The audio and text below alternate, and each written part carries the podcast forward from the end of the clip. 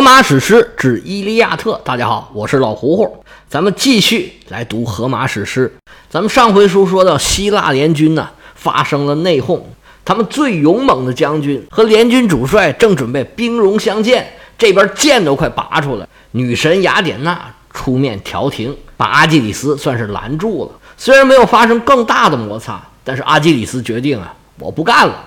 撂挑子就要走，联军主帅阿伽门农还不依不饶，派人办好了该办的事儿，他就开始惦记阿基里斯手里这姑娘了。阿基里斯自己坐在帐前，正闷闷不乐。阿伽门农的两位手下呀，正赶上大英雄嘛，当然不能难为手下了，就让他们俩把姑娘给领走了。这可谓是雪上加霜啊！这么大个英雄啊，男儿有泪不轻弹，只是未到伤心处，跑到海边。喊他妈，向他母亲诉说自己的委屈。当妈的能不向着儿子吗？舍出自己的脸面，这就答应给儿子上奥林匹斯山去求宙斯，说你等一等。宙斯啊，出门开会去了，去埃塞俄比亚了。十二天之后他回来了，我一定帮你求他。阿基里斯的母亲女神特提斯说完这番话是飘然而去。阿基里斯听了母亲的承诺呀。心里啊，算是稍感宽慰，整顿整顿情绪，管理管理表情，又庄严肃穆起来。还是刚才那个大英雄，顺着海边往自己的营帐走，这且不提。花开两朵，各表一枝。这边，奥德修斯收到阿伽门农的命令，开着船啊，向克鲁塞，也就是之前咱们说的阿波罗神殿的所在地，扬帆而去。船上啊。满载着准备祭祀阿波罗的祭品，还有啊，祭司的女儿，年轻漂亮的克鲁塞伊斯。不多一时，就到了克鲁塞的海面了。奥德修斯吩咐手下落帆，水手训练有素，拉绳的拉绳，解扣的解扣。就见偌大一个船帆，扑棱棱、扑棱棱掉到了甲板上了。然后啊，松动机关，挪开支架，把桅杆放倒，把帆收拾好，准备回去的时候再用。各个水手把桨支到海面上，哗哗就开始划桨，朝着岸边走。到了码头，抛锚系缆，举步上岸，先把姑娘搀到船下边来，然后把船里的这些祭品通通的搬下来，朝着祭坛而去。这时候，老头啊，早在那儿等着自己的姑娘了。看见自己的女儿过来，哎呀，一把抱过来。老祭司是百感交集啊，这眼泪就下来了。说：“闺女啊，你受苦了，赶紧回后头好好歇一歇，别的都别说了，回来就好。”吩咐手下人把女儿安排停当，下面就该正事儿了。正事儿是啥呀？就是祭祀阿波罗。原文写：其实坚固的祭坛旁，人们手脚麻利，收拾着奉献给阿波罗的生献。生是牲畜的生，献是贡献的献。然后他们洗过双手，抓起大麦。克鲁塞斯双臂高扬，用洪亮的声音朗朗作祷：“听我说，银宫之神，维护克鲁塞和神圣的基拉，强有力地统治着特奈多斯的王者。倘若你以前曾听过我的颂告，给了我荣誉，并狠狠地。”惩治了阿开亚人，那么，请你再次满足我的期望，消止达奈人承受的这场可怕的瘟疫。他如此一番祈祷，福伊波斯阿波罗听到了他的声音。当众人做过祷告、撒过祭麦后，他们搬起祭畜的头颅，割断他们的喉管，剥去皮张，然后剔下腿肉，用油脂包裹腿骨。双层，把小块的生肉置于其上。老人把肉包在劈开的木块上焚烤，撒上闪亮的醇酒。年轻人手握五指尖叉，站在他的身旁，焚烧了祭祀的腿腱，品尝过内脏。他们把所剩部分切成小块，用叉子挑起来，仔细炙烤后脱叉备用。当一切整治完毕，盛宴已经排开，他们张嘴咀嚼，人人都吃到足份儿的餐肴。当大家满足了吃喝的欲望，年轻人将醇酒注满对缸，先在众人的杯盏里略倒一点祭神，然后灌满各位的酒杯，整整一天。他们用歌唱平息神的愤怒。年轻的阿开亚兵勇唱着动听的赞歌，颂扬发箭远方的射手。后者正高兴地听着他们的唱诵，心到神知，上供人吃。这段啊，生动细致地描写了当时希腊人祭祀的一个场景，也很好懂，所以我就把原文都读了出来。古代人生活都很苦的，平时没有那么多好吃好喝的，祭祀呢，正好是一个一本正经办正事儿，然后还能吃喝玩乐的这么一个场合。其实大家都盼着呢。对前来办差的这帮水手来说呢，这也是一件美差。大家都在这开开心心的溜溜玩了一整天。一直到夕阳西下，夜色降临，这些水手也都累了，搭着喝了点酒，回到船上啊，随便一躺，呼呼就都睡着了。一夜无书，次日清晨，旭日东升，是阳光普照。这些水手知道，哎，该回去了，把桅杆支起来，把帆扯到最高。阿波罗远在奥林匹斯山上，吹了一口仙气儿，一阵微风。这帆呢，腾就鼓起来了。只见这艘船呢是劈波斩浪，不多一时就回到了自己的营盘。这些水手又重复了上次的动作，把帆降下来，把桅杆给放平了。这回啊，因为他们停的不是码头，他们就把船呢拖到这个岸边的沙滩上，拿木头给垫上。奥德修斯一看这事儿都办妥了，哎，于是就打发他们呢各自回营了。自己去跟阿伽门农交令不提，阿基里斯这边啊，这气儿还没消呢。他现在成了宅男了，成天啊也不参加聚会，也不参加战斗，哪儿也不去，就在自己这船边啊待着。虽然他呀心里面很痒痒，你让一个英雄啊不去参加战斗，他肯定是痒痒啊。但是他就是强忍着，他哪儿也不去。其实他在等什么呢？等他妈在。奥林匹斯山上的消息呢？他妈上次跟他说了，要等十二天。宙斯出门开会了，去埃塞俄比亚黑非洲去看动物狂奔去了。十二天之后才回来呢。这十二天等着阿基里斯等的是抓心挠肝，是五脊六兽。那那位说宙斯确实出门了吗？啊，确实出门了。他不但自己去了，还带着大队人马，整个奥林匹斯山上的神全都去了。咱也不知道是什么活动啊，没准是外交活动呢。到了十二天头上，哎，宙斯果然带着奥林匹斯山上的众神，这个就相当于宙斯宇宙，希腊神话宇宙里面这个中央政府。那他们几个能叫上来名的这些大神，就是核心管理层了。阿基里斯的母亲海洋女神特提斯得知宙斯回来了，丝毫也没有迟疑呀，从海里踏浪而出。直奔奥林匹斯山而去。这阿基里斯着急啊，当妈的更着急。各位有孩子的，您知道这孩子的事儿肯定比家长的事儿要重要啊。自己儿子受委屈了，那哪个当妈的受得了啊？特提斯是一路匆匆忙忙赶到了奥林匹斯山，一看，嘿，这还不错。宙斯老头啊，自己一个人。坐在奥林匹斯山的山顶上，正跟那儿发呆呢。旁边啊是一个人，一个神也没有，正好过去跟他说话。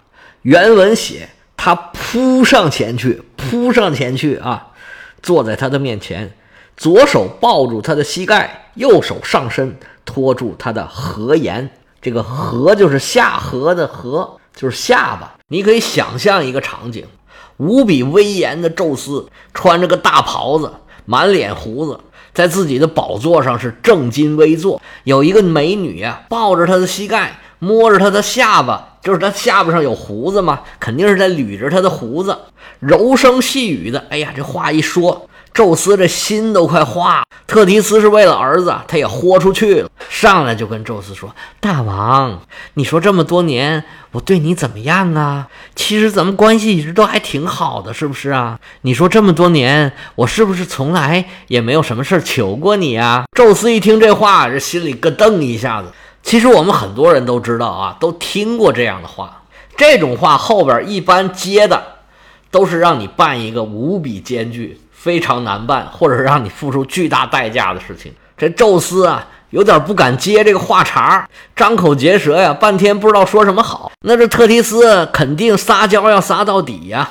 他就抱着宙斯大腿这个晃啊，说：“哎呀，你快说呀，你快说呀，人家对你怎么样吗？”宙斯只好答应说：“哎呀，不错，确实你一直对我都很好，咱们关系也不错。”特提斯接着往下说呀，说：“你记不记得上次啊，我还救过你一命呢？这事儿啊，本来我就不愿意说，没必要老把这些事儿挂在嘴上，你说是不是啊？”实际上，宙斯啊，这回啊，已经把他的意图猜出八九成了，但是还没想好怎么办，只能尴尬的对他笑一。笑，那特提斯说：“我求你个事儿，你能不能先答应我啊？一定要帮我，好不好？”宙斯说：“你不告诉我什么事儿，我怎么答应你啊？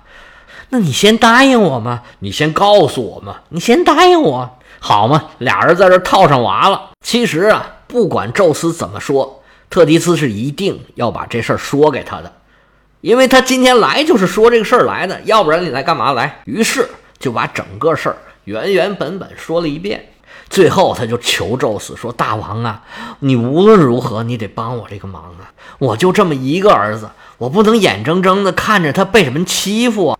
宙斯听完这话呀，沉吟半晌啊，一直也没出声，也没说答应，也没说不答应。特提斯看宙斯没反应，可就有点着急了，这手搂着膝盖是越搂越紧呐。到底行不行啊？你倒是给我个话啊！宙斯想了一会儿啊，终于说话了，说：“你呀，是真不知道这事儿啊有多大的麻烦。我今天要是答应你这个事儿，我跟赫拉俩人啊就得打起来。我们一发生冲突，这天庭啊就不知道要爆发多大的危机。表面上看呢，是你儿子跟阿伽门农的冲突，其实阿伽门农后面站的是赫拉呀。”特提斯一听这话呀。眼泪都下来，说：“我怎么这么倒霉呀？大家都是神，你看看人家，你看看我，有哪个神受过我这么大的委屈啊？我好惨呐！”宙斯说：“你可别哭啊，这事儿啊，非同小可。阿伽门农啊，后边站的是赫拉，这事儿啊，我答应帮你，我你还不信吗？我的智谋，我的手段，谁能比得了？总之吧，你就等着。”但是呢，没有这么快，你有点耐心，有我这番话，你相信就是了。不过呀，你得赶紧走了，回头赫拉一来呀，说不定出什么事儿呢。海洋女神特提斯是深施一礼，化作一片青烟，回到海洋去了。现在这个球踢到宙斯脚底下了，宙斯站起身来，想要回到神殿去，一边走一边琢磨这事儿啊。到底怎么办呢？宙斯一进神殿，所有其他的神都站起来了。领导来了吗？宙斯啊也不说话，慢慢啊往自己的王座上走。走到王座，刚坐好，这边赫拉就说话了：“宙斯刚才跟特提斯密会，赫拉怎么可能不知道呢？”这天后啊，张嘴就没什么好话，说：“哟，咱们大王啊是最聪明啊，最智慧的，刚才又跟谁去密谋去了？”反正你不管有什么事儿呢，从来都跟别人说，也不跟我说。有什么事儿啊，我都是最后一个知道的。刚才又跟谁商量小秘密去了？能跟咱说一下不？宙斯一听这话，这气就不打一处来，说：“赫拉，你行了，你成天这么唠唠叨叨的，你累不累呀？这世界上这么老多事儿啊，你不该管的事儿可多去了。该管的管，不该管的，我劝你。”少管闲事儿，是你是我妻子，是最厉害的，是天后。不管什么事儿，只要我觉得合适的，我一定会告诉你。你也不用问，谁让你是天后呢？但是有些事儿你就不应该知道，你就少打听，打听出来也是病。赫拉说：“哟，这好大的官威呀！你这话呀，你要把我吓死了。”以前呢，咱也没打听过什么事儿。不过刚才我是亲眼看见特提斯来找你来了吧？你们俩刚才在那儿嘀嘀咕咕、嘀嘀咕咕说什么呢？你是要答应帮他儿子吗？那这事儿你觉得合适吗？宙斯一听这话，是再也压不住火了。原文写：听罢这番话，宙斯乌云的汇聚者说讲，斥道：“你总是满腹猜忌、狂迷的夫人。”我的举动都躲不过你的眼睛。不过，对这一切，你可有半点作为？你的表现只能进一步削弱你的地位。在我的心中，对于你，这将更为不利。如果你说的话不假，那是因为我愿意让事情如此这般的发生。闭上你的嘴，静静地坐到一边去，按我说的办。否则，当我走过去，对你甩开双臂，展示不可抵御的神力时，俄林波斯山上的众神就是全部出动，也帮不了你的忙。宙斯话说到这个份上，满堂皆惊，没有不害怕的。赫拉的脸儿都吓白了，一声也不敢出了。整个神殿里鸦雀无声，场面是非常的尴尬。这时候啊，众神里面站起来一位。说：“哎呀，行了行了，大家都别吵了。为了凡人的这点破事儿，不值当的，不值当的啊！如果因为这些事儿咱们再打一仗，那不大家都吃亏了吗？和气生财啊，万事和为贵。大家都消消气儿，消消气儿。众神一看，这位是谁呀？这位啊是工匠之神，名叫赫菲斯托斯。”这是赫拉的正牌的亲生儿子，是最棒的能工巧匠，什么都会做，做起来就特别好，手是最巧，也特别的聪明，就是长得特别丑。这个时候啊，大家都僵住了，就得有这么一个人啊，上来递个梯子。那赫拉的亲儿子来做这件事儿呢，也是非常合适。赫菲斯托斯这时候就跟大家说。说没事儿没事儿，你看我妈，她平时就是爱说两句，没有什么坏心眼儿的。我回去肯定要劝劝她，以后啊，让她对我爸爸主动点儿，温柔点儿，认个错不就得了吗？然后啊，我做的这些东西就都保住了，不要白费力气嘛。待会儿我又得重新做，因为啊，你看咱爹宙斯，只要他一发火，噼里啪啦一顿打，什么东西都得打烂了，我还得重新弄。你说这麻烦不麻烦？爹呀，您可别发火！我知道您厉害，就玩闪电这东西，比我们都厉害，谁也弄不过你。他只要一动手，拎我们就跟拎小鸡子似的。妈妈，你主动一点，温柔点嘛！他一边说着，一边拿了个杯子，里面装满了一种叫奈克塔尔的鲜露，恭恭敬敬的给他妈端了过去，说：“妈耶，我的亲妈呀！”你可忍着点忍着点吧！你可别把他气着了。他一动手，你还不知道是啥结果吗？上回就是上回啊！我想帮你，我爹就这么过来，吭哧一把抓着我的脚脖子，揉揉揉揉揉，把我就扔到山下边去了。我从山上往下掉啊！我一边掉一边喊呢啊！我喊了一整天呢，最后。我嗓子都喊哑了，我掉了一天才掉到那个莱姆诺斯岛上，多亏当地的叫辛提亚人，如果没有他们呢，你现在就没有我这个儿子了。你看我这个脚，你看我这个脚，就是当时摔断的。赫菲斯托斯啊，这连说带比划，活脱脱的就是一个喜剧演员呢。他这一搞啊，把整个场面。